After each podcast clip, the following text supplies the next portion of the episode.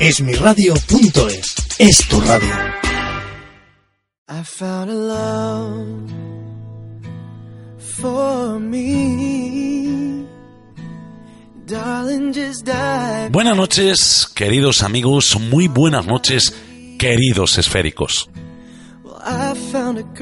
Vivimos en un mundo que evoluciona a medida que pasan los años. Un mundo en el que día a día vemos en los medios de comunicación nuevos descubrimientos y lanzamientos tecnológicos que nos acercan a los cuatro puntos cardinales en cuestión de segundos. Cada día somos más los que estamos constantemente comunicados y menos los que desconocen alguna noticia ocurrida en la otra punta del mundo. Este avance se debe a que el ser humano insiste en facilitar su vida y de algún modo tenerlo todo a su alcance sin mover un dedo de su mano. Esto a simple vista nos puede resultar interesante y bueno, pero en realidad lo único que hace es mantenernos ausentes del mundo que nos rodea, sobre todo si nos referimos a lo que se entiende como comunicación entre los seres humanos. Cuando mi padre falleció yo apenas tenía 19 años y no tuve la suerte de poder compartir con él este salto a la era digital. Esa era de la que él tanto me había hablado, sin ni siquiera imaginar lo que supondría para el ser humano tener la oportunidad de leer un libro en la oscuridad o de hablar con alguien al que hace años que no ves. Hablar con alguien a través de alguna red social. Y fijaros que he dicho hablar cuando en realidad todo se resume en unas cuantas letras que para nada se asemejan a aquellas charlas que se mantenían años atrás. Muchas veces pienso que lo que consideramos evolución realmente es una involución, sobre todo cuando el jueves, viendo las noticias en la televisión, me encontré que en Bilbao habían puesto una estatua de una anciana de 88 años que vive a escasos metros del lugar y que representa la soledad que miles o cientos de miles de ancianos sufren en cualquier lugar del mundo. Decía esta mujer que había días que no articulaba palabra con nadie y que por la noche le costaba hablar. Os doy mi palabra de que me emocioné con ella, muchísimo, pensando en esa evolución tan alocada que sufrimos y por lo que se ve a diario, solo afecta a lo tecnológico. Y me hice muchas preguntas. Y entre ellas me pregunté por qué esta mujer estaba sola, en un mundo con más de 7 mil millones de seres humanos habitándolo y destruyéndolo. Pensé que si algún día llego a su edad, me gustaría tener a alguien con quien conversar. Me gustaría contar mis pequeñas batallas y, enseñar lo poco o mucho que la vida me haya enseñado. Es decir, me gustaría que alguien recordara aquellos años en los que la comunicación era en persona, con palabras, con gestos que te hacían conocer más al que tenías enfrente. Me gustaría que todo fuera más humano y menos deshumanizado, porque una máquina jamás podrá dar lo que nosotros damos a quien nos escucha y a quien escuchamos. Una máquina carece de lo más importante de todo, el corazón. Hoy quiero dedicar el programa a esos ancianos y ancianas que tanto han luchado, a los que tanto le debemos y a los que yo hoy llamaré maestros de la vida, o mejor dicho, esos sabios olvidados.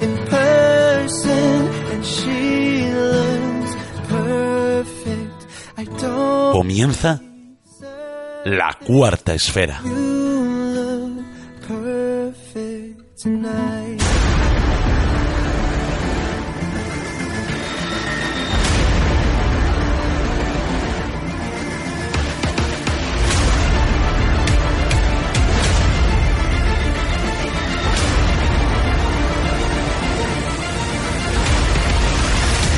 La cuarta esfera.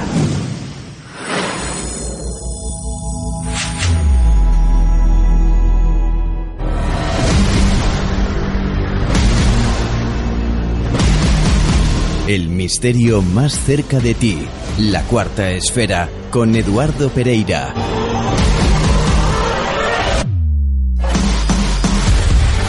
Suscríbete a nuestro podcast en nivox.com.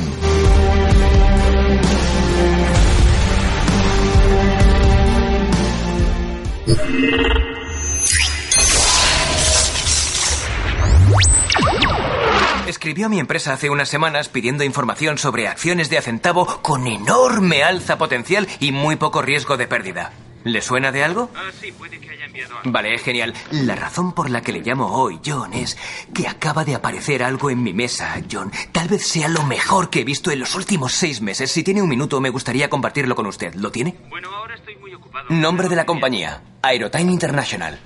Es una empresa puntera en alta tecnología del Medio Oeste que está esperando la aprobación inminente de su patente para una nueva generación de detectores de radar que tienen amplísimas aplicaciones tanto militares como civiles. Ahora. Ahora mismo, John, los títulos se venden en el mercado extrabursátil a 10 centavos la acción. Y John, nuestros analistas apuntan a que podrían subir muchísimo más. Sus beneficios por una mera inversión de 6.000 dólares superarían los 60.000 dólares. Es lo que me queda de hipoteca, tío. Exacto, podría amortizar su hipoteca. ¿Esas acciones me pagarían la casa? John, le prometo que, incluso en este mercado, jamás les pido a mis clientes que me juzguen por mis triunfos. Les pido que me juzguen por mis derrotas porque he tenido muy pocas. Y en el caso de Aerotime, basándome en todos los factores técnicos existentes, John, le aseguro que vamos a marcar un gol por toda la escuadra. De acuerdo, adelante, pagaré 4.000. Puedo hacerlo cómodamente.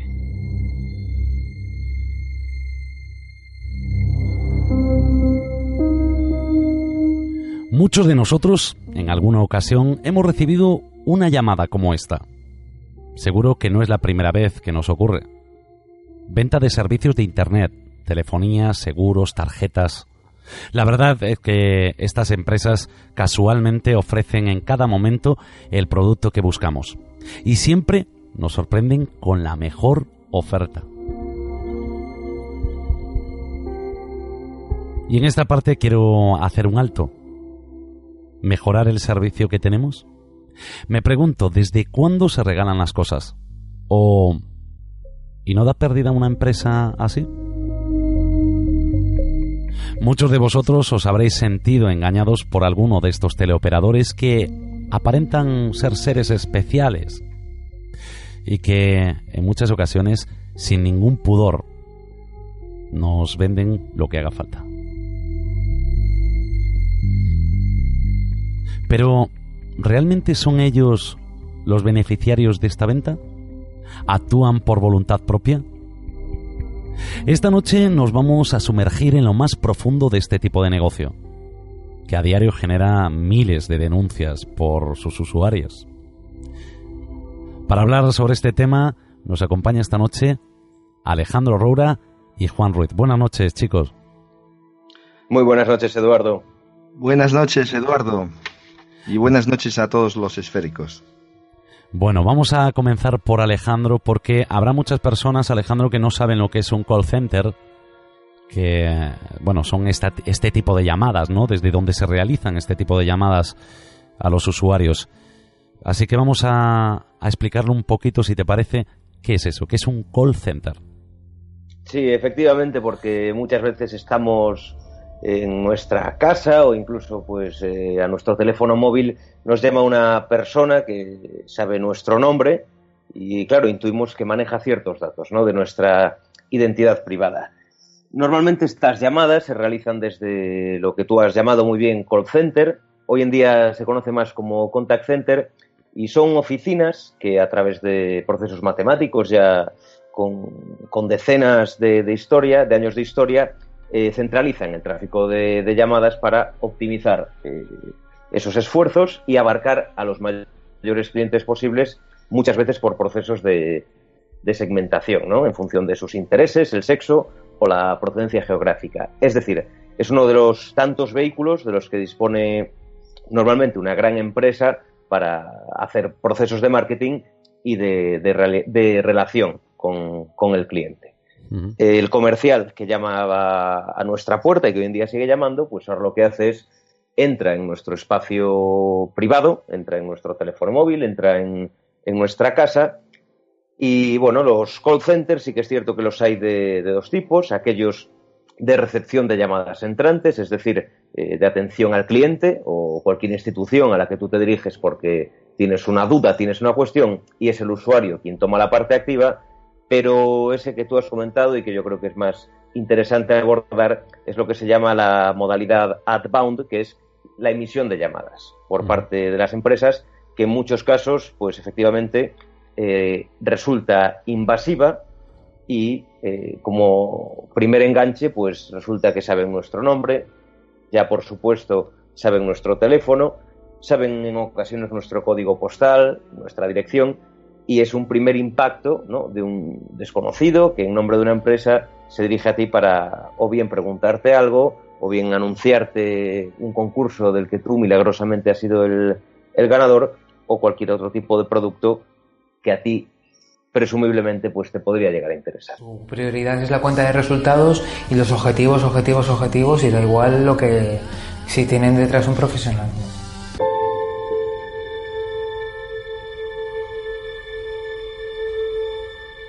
Les da igual si tienen detrás un profesional, solo buscan objetivos. El testimonio de una de las personas que ha querido contar y hacer público pues qué es eso, ¿no? Realmente, qué es el interior, digamos las entrañas de este tipo de negocios. Eh, Alejandro, prácticas del call center con los empleados, ¿qué ocurre?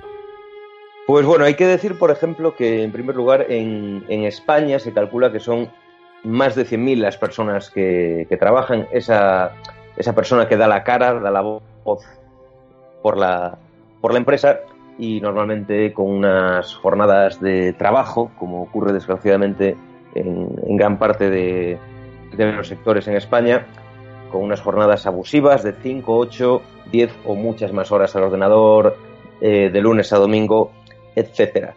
Para empezar, eh, al igual que sucede en muchas empresas, eh, el trabajador, eh, al comenzar el contrato, firma también una cláusula de confidencialidad, es decir, se compromete a no revelar determinadas informaciones de la empresa, porque si lo hace, pues va a resultar sancionado, va a recibir una multa, etcétera.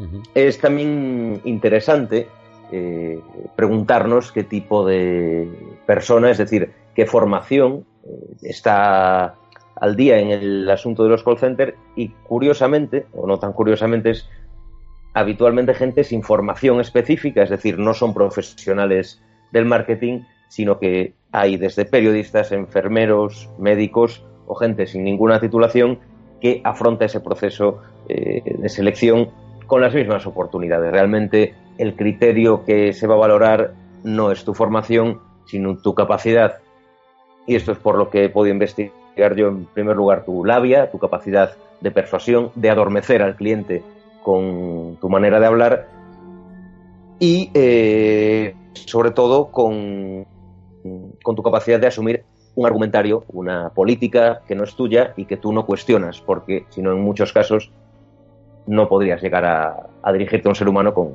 muchas veces con mentiras y con engaños. Muchas veces nos tratan como si fuéramos un número y no empatizan con que no somos un número de empleados, sino que es un trabajador con una vida fuera del trabajo. Claro, este testimonio pues eh, lo deja muy claro si hoy la, la productividad eh, es ese, esa cima a la que todos aspiramos y se nos repite desde todas las esferas públicas y demás, en esto, estos lugares son unas oficinas el clásico modelo de oficinas con hileras de ordenadores en la que te puedes encontrar a, a decenas y a cientos de empleados con el, los auriculares y un micrófono y proyectado en una pared de, de la oficina un ranking de ventas.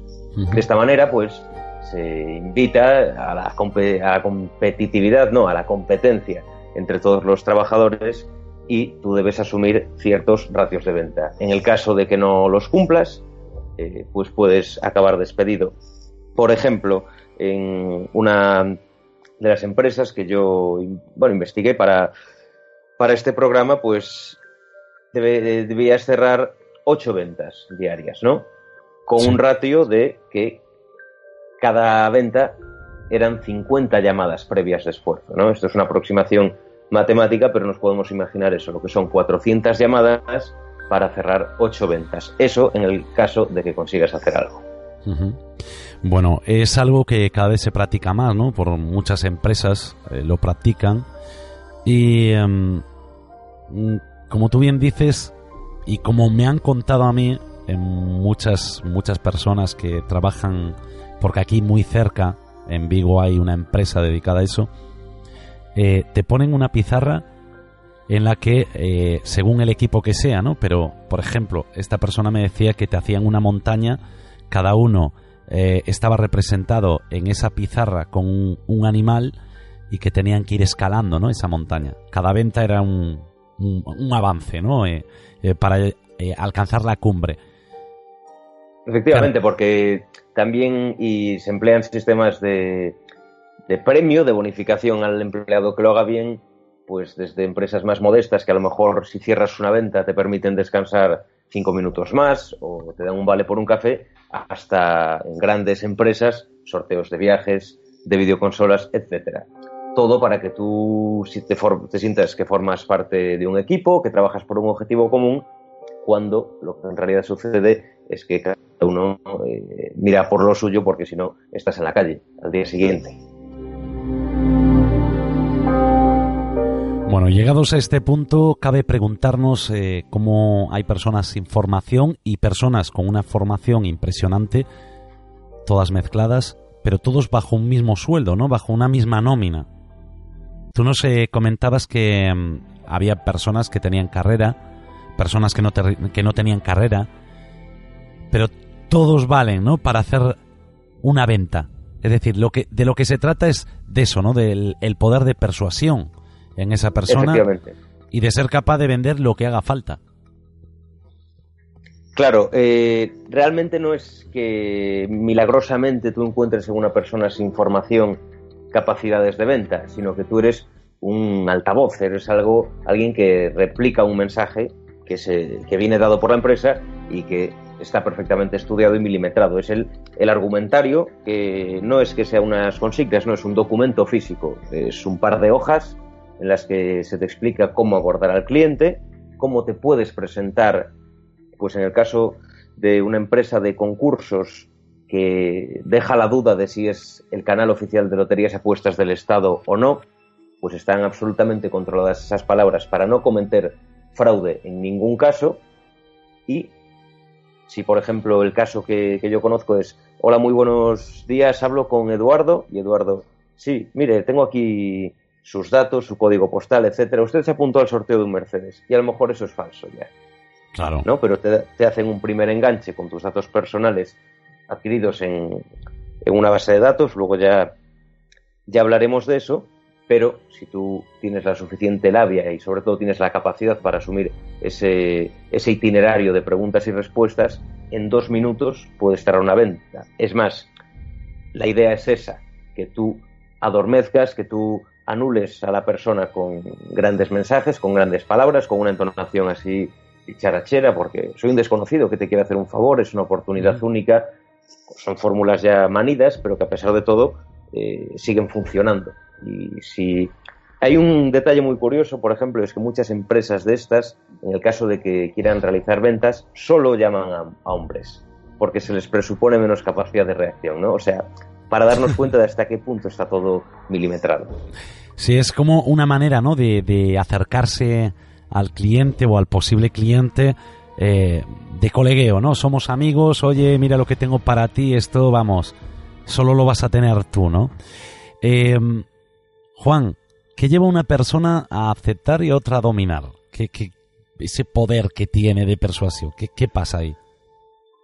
Bueno, la persuasión eh, de la que habéis hablado eh, hoy día tiene, con todo lo que nos está pasando y en el mundo que vivimos, el camino abonado. Estamos en un, en un mundo en el que estamos siendo bombardeados eh, diariamente por cientos de anuncios eh, en los cuales se, se, nos dirige hacia lo, lo emocional, hacia nuestro niño que llevamos dentro. Entonces es imposible reaccionar eh, de una manera crítica, ¿no? Eh, esa puerta está abierta, ¿por qué? Porque eh, mm, puedo manejar como, como una, una, comparación, ¿no? ¿Por qué existe la droga? Pues porque hay gente que la demanda. Y en este caso hay mucha gente que demanda el tener más que el ser, el poseer unos productos. Y claro, si viene una persona a ofrecerte un producto eh, que es mejor del que tienes, pues ¿quién va a decir que no, no? Eh, lo que he dicho antes de, del tema de la publicidad es impresionante, eh, ya que actualmente, aunque parezca mentira, el tiempo libre que tenemos es ínfimo. Eh, todo se resume en llegar a casa, poner la televisión, dormir e ir a comprar.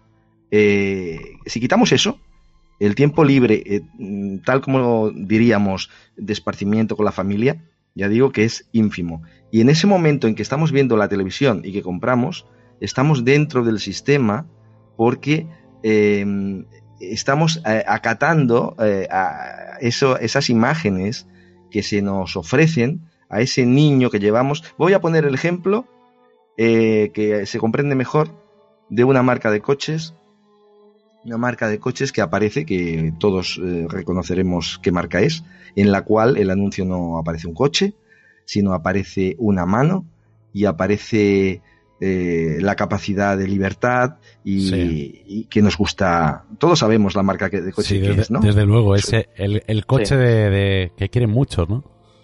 Claro, pero ¿qué nos están vendiendo? Nos están vendiendo libertad, nos están vendiendo juventud.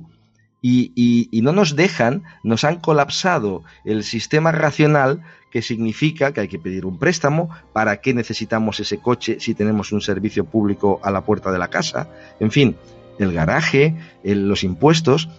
Eso está pasando constantemente. No solamente con, un vehículo, sino con un ordenador. Eh, y claro, eh, cuando vienen a ofrecerte un producto eh, que es mejor del que tienes, pongamos, no sé, un, teléfono móvil, y en, la sociedad en la que estamos, de usar y tirar, porque eso es otra cosa que tendríamos que reflexionar y es que eh, estamos en una sociedad de, usar y tirar. Eso hace 30, 40 años no existía. Eh, yo que tengo un poquito más de edad, cuando era pequeño, y creo que muchos de vosotros igual os acordáis también, existían esas tiendas de reparaciones en toda España eh, que, que, solucionaban averías de electrodomésticos, de televisores. Hoy en día no existe. Hoy en día eh, un producto cuando tiene una determinada mm, eh, antigüedad ya se da como que ha dado su vida y se tira. Eh, estamos dentro de esa dinámica y en, el caso de los teléfonos móviles la mayoría ya con que, con que estén dos años en funcionamiento pues están contentos, ¿no? Entonces, claro, ¿cómo nos vamos a, resistir ante una persona que nos ofrece un paraíso de, de productos que son los que queremos poseer.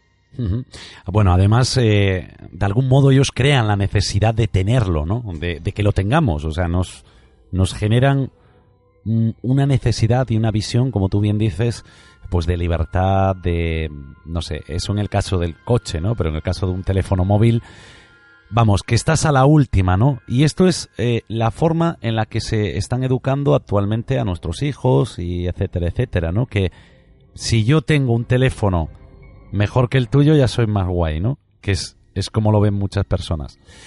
Hay algo que yo creo que es alarmante y preocupante, y es mm, cómo podemos dar nuestros datos personales a una persona que nos llama, como decía antes Alejandro, nos llama y porque nos dice nuestro nombre y nuestros apellidos y que nos tocó un coche de 100 millones de pesetas, cogemos y de repente, pues venga, dígame su DNI, dígame su número de cuenta, dígame su dirección postal, que le vamos a mandar el, folleto.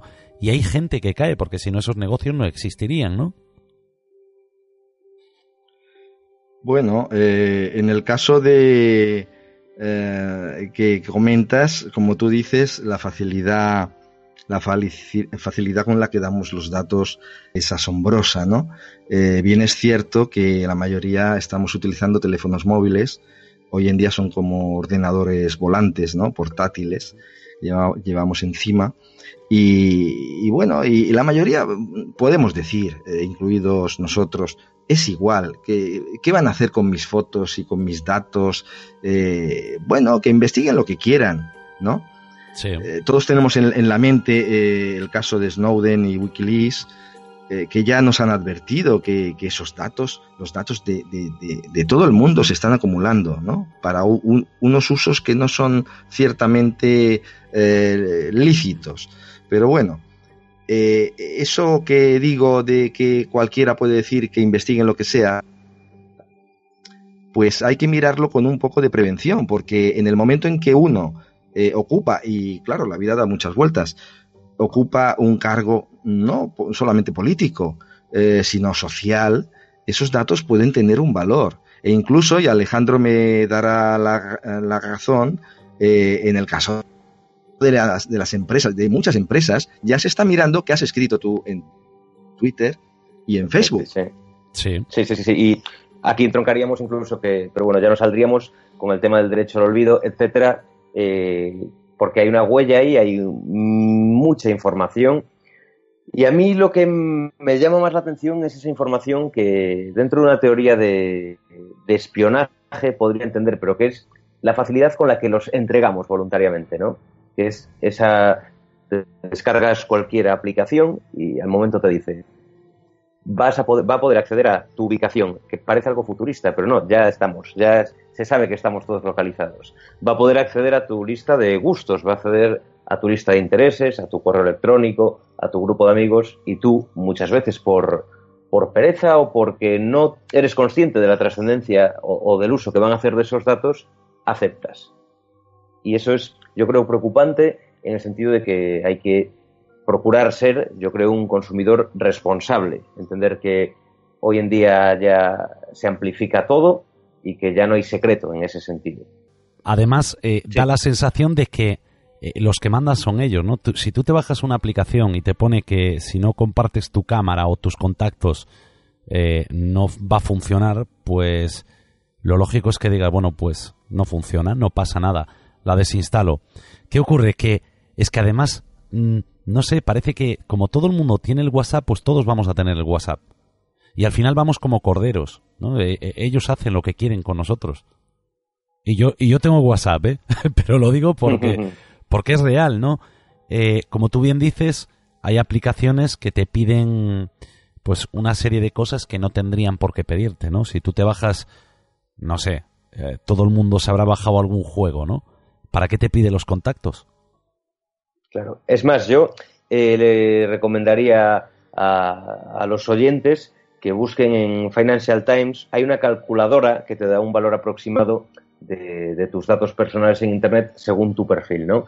Y que lo busquen, que la, encontrarán con preguntas tan curiosas como la primera de ellas, ¿eres millonario? Es la primera pregunta que te hacen, pero luego te ponen un listado de 10 enfermedades, te ponen un listado en el que se te pregunta si tienes chimenea, si has pensado en comprarte un teléfono móvil, si veraneas, es decir, eh, son perfiles que es lo que, bueno, lo que comentaba Juan, que están más que estudiados y que, aunque a nosotros, nosotros lo que ocurre es que no los vemos como de doble filo porque no tenemos la capacidad de interpretarlos. No tenemos, a lo mejor, muchas veces la intención de emplearlos. Pero claro, eh, desde luego, estos servicios es lo que se dice siempre, ¿no? Si el servicio es gratuito, es que eres tú el producto.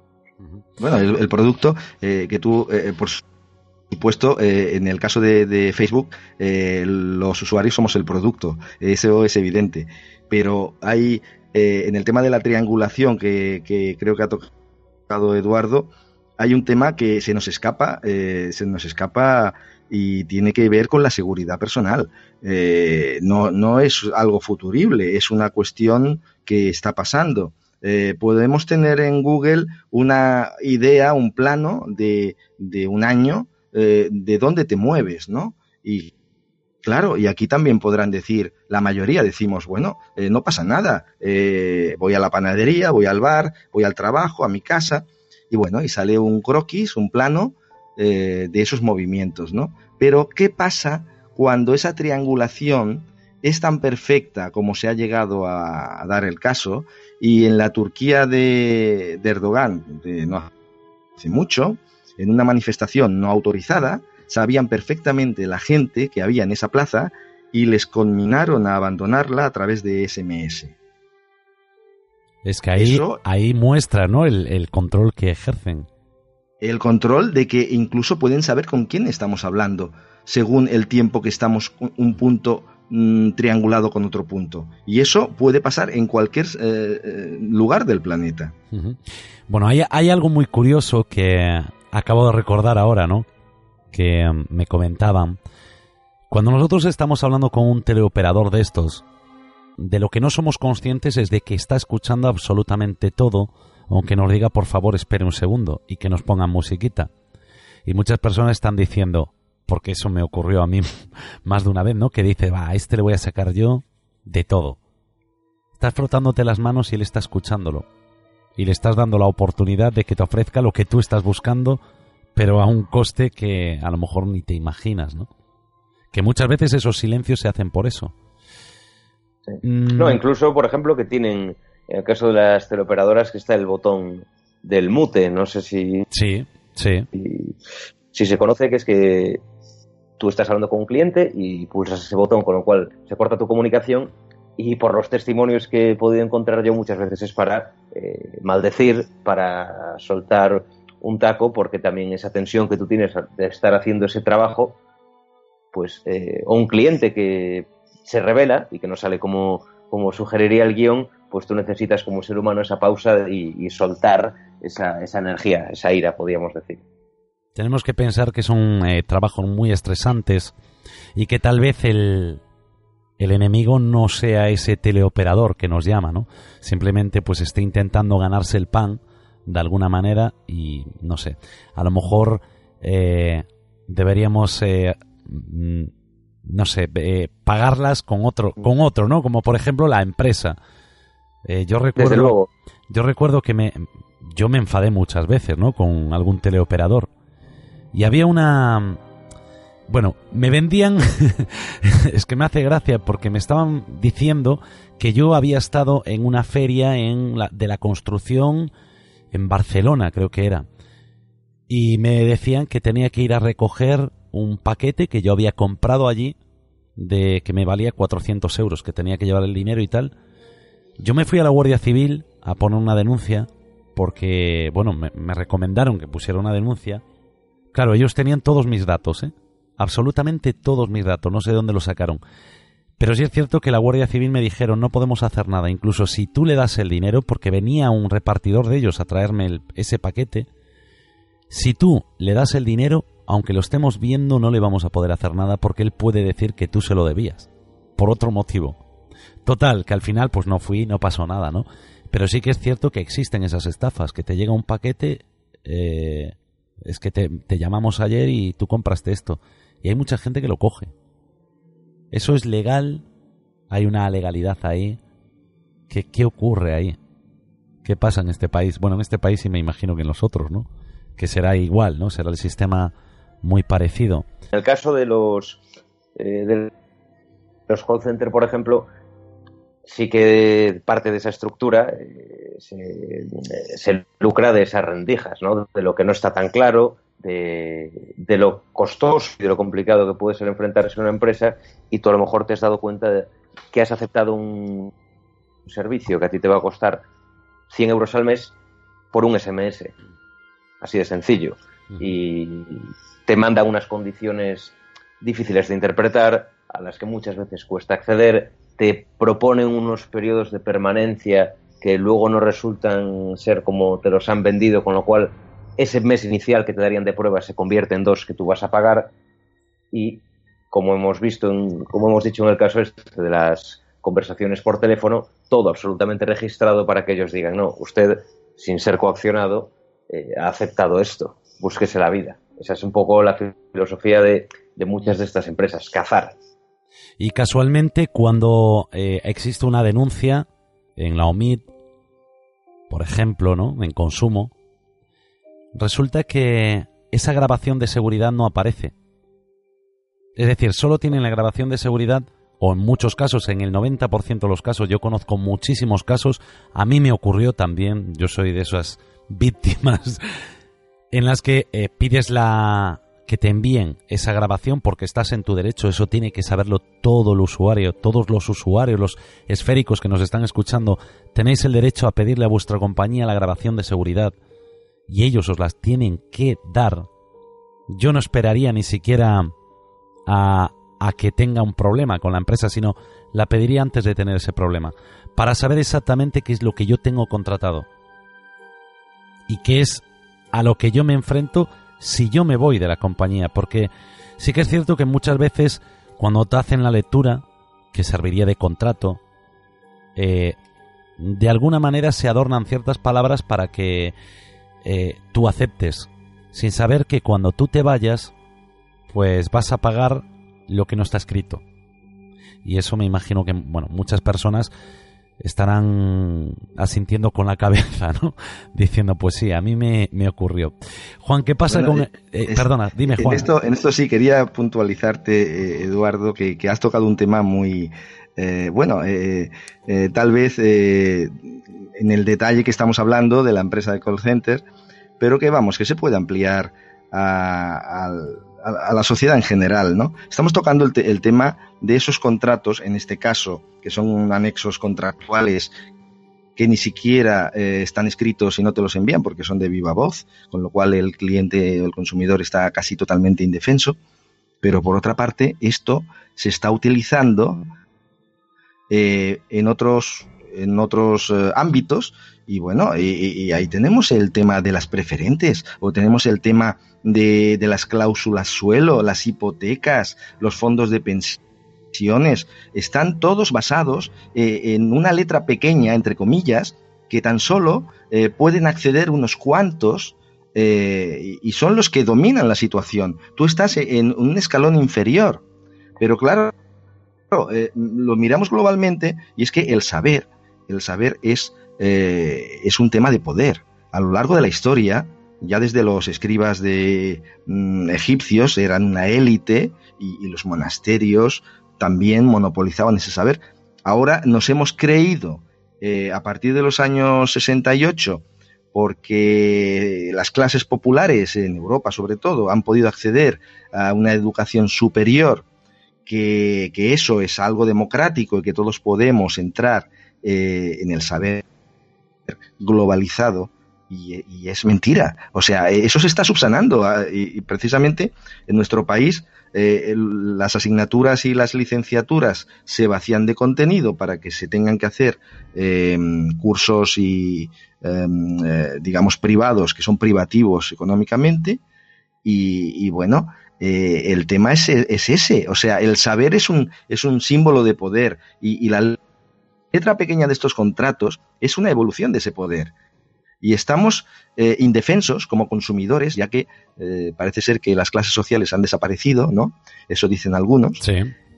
Y, estamos indefensos, porque es que estamos hablando, estamos hablando de un tema en el cual no tenemos ni un contrato delante escrito. Claro. Eh, claro.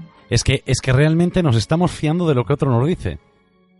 Porque no tienes nada, nada físico para poder defenderte, ¿no? En, caso de que algo ocurra que no te vaya bien. Y eso a lo mejor, pues como ya lo saben, como ellos lo saben, pues mira, se aprovechan de ello, ¿no?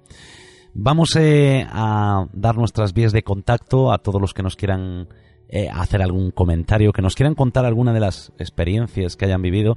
Pueden hacerlo en nuestro muro de Facebook, donde somos la Cuarta Esfera, en nuestro grupo de Facebook también, que es la Cuarta Esfera Oficial lo pueden hacer en Twitter, somos arroba la cuarta esfera, o en Google Plus, donde también somos la cuarta esfera. Y si no, pues que nos escriban mediante nuestra página web. Tienen ahí una pestañita que pone comparte tu experiencia, le dan ahí, nos pueden eh, enviar vídeos, nos pueden enviar audios, nos pueden enviar lo que quieran, fotografías y escribirnos lo que ellos quieran. Porque yo creo que es un tema que se podría estar hablando toda la noche podríamos pasarnos aquí eh, contando casos de, de esféricos a los que le haya ocurrido algo así, ¿no? Vamos a escuchar una cuñita y vamos a continuar con el programa. Se oye en la madrugada. La cuarta esfera.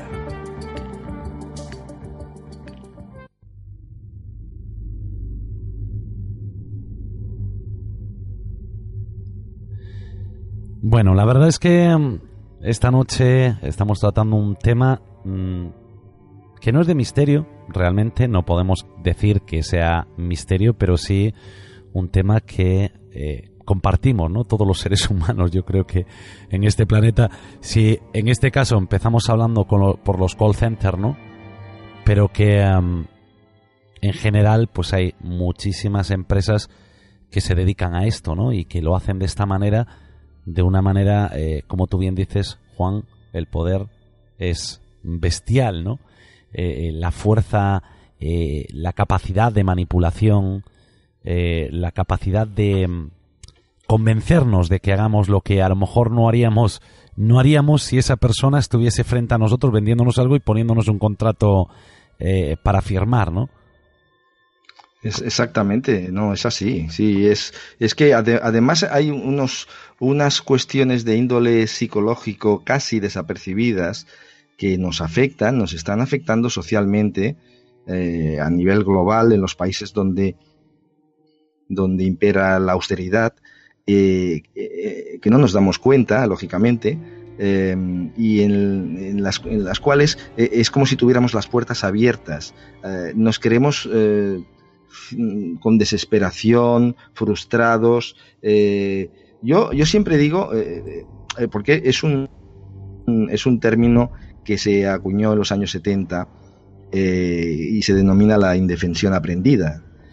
y, bueno, incluso se puede inducir a la indefensión aprendida y eso es lo peor, porque esta incentiva esa pasividad y esa conformidad ante todo. El, eh, cuando uno eh, cree que no vale la pena hacer nada porque de todas maneras eh, no lo va a conseguir, cuando es mentira, ¿no? Por eso yo personalmente creo que es el, ese monstruo invisible de la austeridad es esa indefensión aprendida. las personas cuando van a buscar trabajo y les dicen no una vez, dos, cinco, al final eh, caen en un estado como de depresión. Eh, y, estas personas son muy eh, proclives a, caer en cualquier tipo de, persuasión, porque claro, desean, desean vivir mejor y desean vivir en un mundo que, es un mundo que no corresponde con, con sus, digamos, sus posibilidades, ¿no? Y, eso, eh, eso precisamente eh, se puede inducir. Eh, tenemos el caso de, otro ejemplo voy a poner, el, tema de los jóvenes, las, las marcas de, de, los jóvenes, pantalones, móviles. ¿Por qué? Porque quieren encajar. En, en, el entorno de los otros jóvenes. El que no encaja es un friki, ¿no? y eso crea muchos problemas psicológicos. Antes, Juan, comentabas, eh, hablabas sobre, eh, bueno, que antiguamente, bueno, antiguamente no, no tan antiguamente, existían pues esos talleres de reparación, ¿no? donde, bueno, pues si se te rompía la televisión, pues se lo llevabas allí y el señor o la señora pues le cambiaba ya una piecita y te la llevabas por un módico precio, ¿no? De vuelta a casa y funcionaba otros 20 años.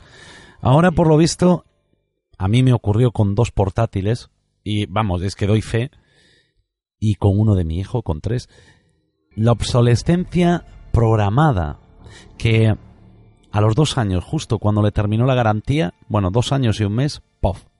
Se fastidiaron. Bueno, es cierto eso, ¿no? Eso, Eduardo, bueno, los oyentes supongo que ya no han visto programas y últimamente se habla bastante de ello, pero no es nuevo. En los años 50 ya se investigó en la posibilidad, eh, se, hizo, se hicieron estudios en la posibilidad en que eh, los aparatos se, se pudieran estropear para que el consumidor no se diera cuenta que ha sido eh, de forma bueno que no ha sido natural no entonces eso posibilitaba a que el consumidor eh, podía otra vez volver a comprar a comprar ese producto, ¿no? Y, bueno, estamos hablando de los años 50. Bueno, eh, no, sé no sé si quieres comentar algo, Alejandro.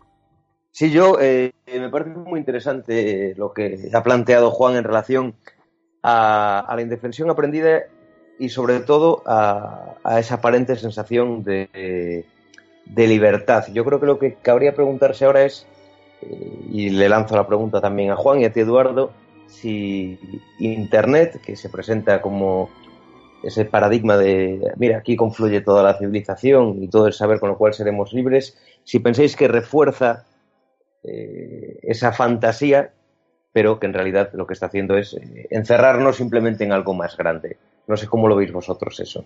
Yo creo que nos está encerrando en algo más grande todavía. Yo eh, en el tema este ya digo que se puede inducir, de hecho se está induciendo esa pasividad con lo que está pasando, no, no solamente a nivel, a nivel personal, sino a nivel social. Eh, y no solamente en España, sino eh, esto comenzó en un país que os vais a asombrar, que es Corea del Sur, que hace unos años entró eh, en un rescate bancario y, a partir de ahí la gente se ha vuelto mucho más conformista y mucho más pasiva. uno, cuando llega a un, un estado de desesperanza y frustración y no sabe canalizar la impotencia, eh, le pueden hacer cualquier cosa. Eh, como digo, e, es un experimento hecho en los años 70, pero mm, muchos de nosotros podemos verlo en las pantallas, eh, lo, que, lo que pasó en el, en el aspecto humano con esos documentales de los campos de concentración. Cuando tantos miles de judíos van a un campo crematorio, a, un, a, una zona donde los van a eliminar, eh, muchos nos hemos preguntado por qué no se abalanzaban contra los guardianes, que eran pocos. Y es por eso, por esa indefensión aprendida, porque llevaban meses, años eh, esperando eh, cambio y, bueno, y al final mm, creyeron que no valía la pena hacer nada. Pero eso se puede inducir, como digo, y eso está utilizándose a nivel de, de empresas eh, para vender los productos a los consumidores y, a nivel social. Y si no, nada más tenemos que mirar, pues bueno, eh, eh, cómo estamos en este país y en otros que, están padeciendo la, austeridad. Bueno, vamos a tener que ir poniendo punto y final al tema de esta noche. realmente un tema interesante y, bueno, el call center solo ha sido la punta de ese iceberg, ¿no? De, de, una estructura mucho mayor pero eh, hablaremos en otro momento. Y si podemos tener algún experto, traernos algún experto que les vaya diciendo cómo tienen que hacer para, regularizar la situación, pues eh, vamos a, a, traerlo y que, no sé, que de algún modo pues se puedan defender de estas grandes empresas, ¿no? Que parece que nos utilizan y utilizan nuestros datos, que, mm, por cierto, datos que se compran y se venden entre ellas, ¿eh? Eso también eso es otro, otra historia. Eh, Alejandro, ya para finalizar, ¿algo que decir, algo que puntualizar? Eh, simplemente que, como tú dices, es un tema que abre muchos frentes y creo que la radio también sirve para esto, eh, apelar al consumo responsable en la medida de lo posible, porque sí que las fuerzas están muy desequilibradas y hay que intentar concienciar de que cualquier cosa que firmemos, aunque no la firmemos, sino que simplemente la aceptemos, estamos en el entorno de Internet y ya empieza a ser válido y ya tiene repercusiones sobre nuestra vida, pero creo que todavía nos quedan muchas cosas en el tintero. Juan. Bueno, eh, yo creo que mm, tenemos que, como ha dicho Alejandro, ser un poco más, eh, entre comillas, espabilados cuando firmamos algo, ¿no? Y yo me incluyo pero también tenemos que ser conscientes de que esto eh, no viene por, por, azar, ¿no? Es un, o sea, mm, aunque a nivel personal creamos que es una casualidad, no existen las casualidades. Eh, se ha investigado y se ha estudiado el comportamiento humano y sencillamente somos esos conejillos de indias que a nivel eh, de empresa somos meramente consumidores para conseguir beneficios y a niveles sociales pues somos otro tipo de, de elementos también para conseguir eh, objetivos, ¿no? Bueno chicos, muy buenas noches. Buenas Muy noches. buenas noches, un placer. Un placer, un placer.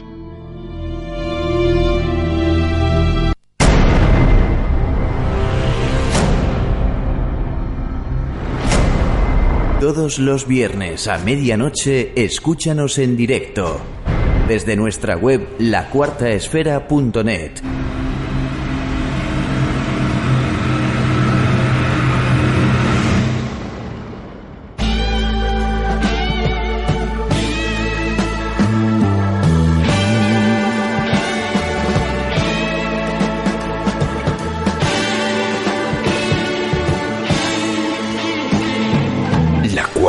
esfera con Eduardo Pereira.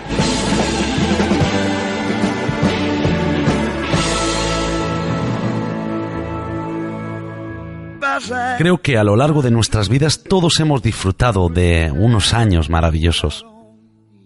Y si no, cerrar los ojos conmigo y viajar en vuestras mentes a mi lado. Cuando somos capaces de recordar nuestra infancia con una sonrisa en la cara, es signo de haber conocido una época en la que las personas éramos diferentes. Y es que hay cosas que solo se pueden hacer cuando eres un niño. Bendita inocencia gobernaba por el desconocimiento y las dudas que provocaba un comportamiento que hoy nos hace mucha gracia. Unos actos ingenuos que tenían todo el sentido del mundo cuando lo hacíamos.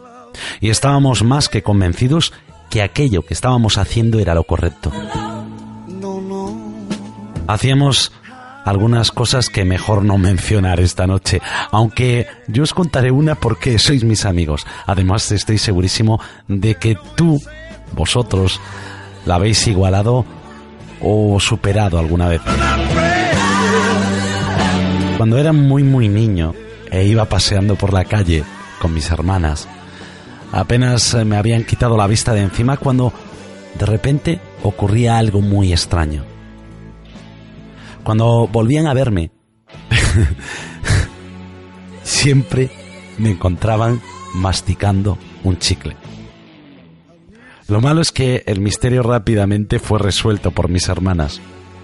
En un abrir y cerrar de ojos utilizaba esa torpe habilidad que me caracterizaba para coger el primer chicle que encontraba en el suelo.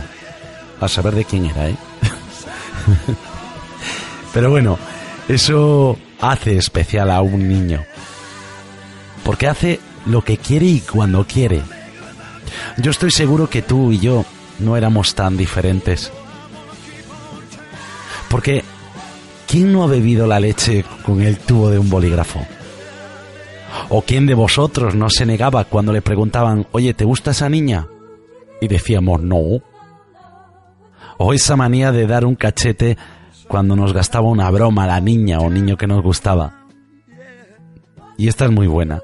¿Quién de vosotros alguna vez no ha roto algo y lo ha escondido? Que levante la mano. Seguro que todos lo habéis hecho.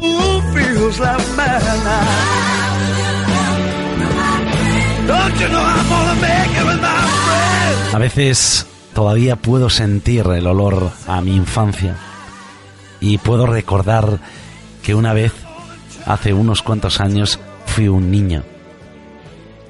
Os invito a que todos los días, todos los días del año, os dediquéis cinco minutos a cerrar los ojos como hemos hecho esta noche y a viajar en nuestra mente a ese pasado, a recordar a ese niño que está en nosotros, que sigue ahí vivo en nuestro corazón, que con él están todas esas personas que se han ido y que cuando somos capaces de reencontrarnos con él, somos capaces de reencontrarnos con las personas que hemos perdido. La mente es muy poderosa y nuestros recuerdos, como decíamos, un día muy importantes. Qué bonitos fueron aquellos maravillosos años. Queridos amigos, queridos esféricos, os espero aquí dentro de siete días en un nuevo vuelo con la cuarta esfera.